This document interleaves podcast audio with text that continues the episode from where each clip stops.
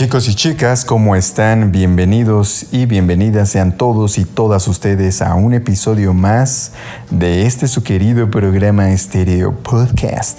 En el episodio de hoy quisiera comentarles sobre un tema que en lo particular me parece bastante importante, sobre todo para aquellas personas que están pensando irse a estudiar a otro país. Y con este episodio también cerramos esta miniserie de programas dedicados a temas sobre estudiar en el extranjero. Entonces, habiendo dicho eso, me gustaría comentarles un poco sobre los exámenes de inglés.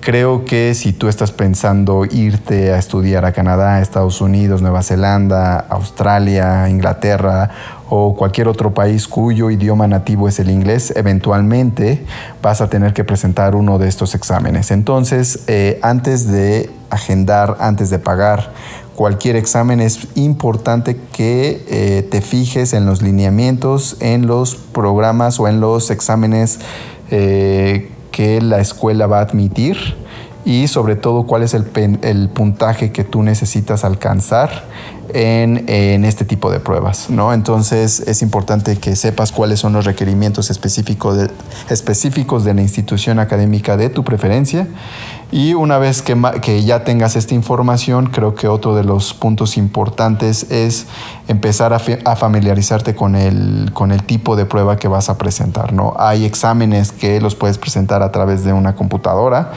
hay exámenes que los vas a poder presentar con lápiz y papel, pero independientemente de cuál es el, formato, también es, necesario que eh, te mentalices de que vas a estar en un salón con otras 10 o 15 o 40 personas presentando el mismo, el mismo examen todos están bajo una presión y que este, pues vas a estar encerrado con ellos durante cinco horas aproximadamente, que es lo que dura el examen. Entonces creo que conforme más, conforme llegues preparado y conforme te mentalices y te prepares, creo que eh, los resultados que vas a obtener van a ser eh, sumamente satisfactorios.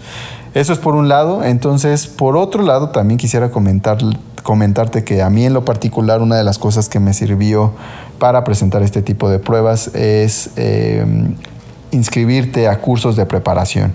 A mí en lo particular me ayudó mucho. En, aquella ocasión pues alcancé el puntaje que, me pedía la universidad. Y es que una de las cosas eh, o uno de los aspectos en los que te ayudan este, estos cursos es justamente estructurar eh, una estrategia, sobre todo para eh, contestar el, examen de manera óptima, sobre todo porque hay que considerar que estás a contrarreloj o que cada sección que conforman este tipo de pruebas, pues tiene un tiempo límite que tú deberás, en los que tú deberás contestar esa sección. Entonces creo que estos cursos en lo que te ayudan es a entender el tipo de preguntas que, eh, que, que vas a encontrar a lo largo de la prueba y con base en eso también a generar una estrategia para optimizar tu tiempo.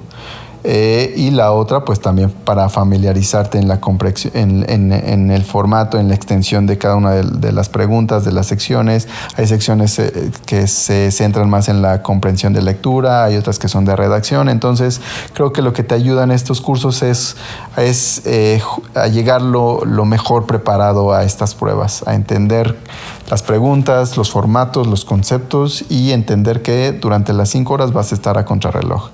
Entonces yo lo recomiendo ampliamente, pero si también no es algo que sea de tu interés presentarte a este tipo de cursos, eh, también puedes descargar em, pruebas gratuitas en internet. Obviamente son, son pues muy, eh, son pocas a veces las pruebas que están disponibles eh, de manera gratuita, sin embargo sí las hay.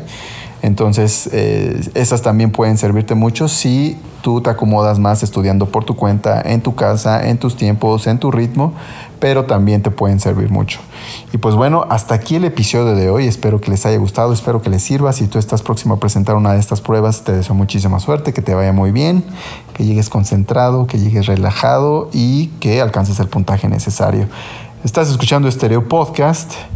Estamos disponibles ya en todas las redes sociales, estamos disponibles en todas las plataformas digitales. Stereo Podcast es omnipresente. Nos escuchamos la próxima semana. Bye,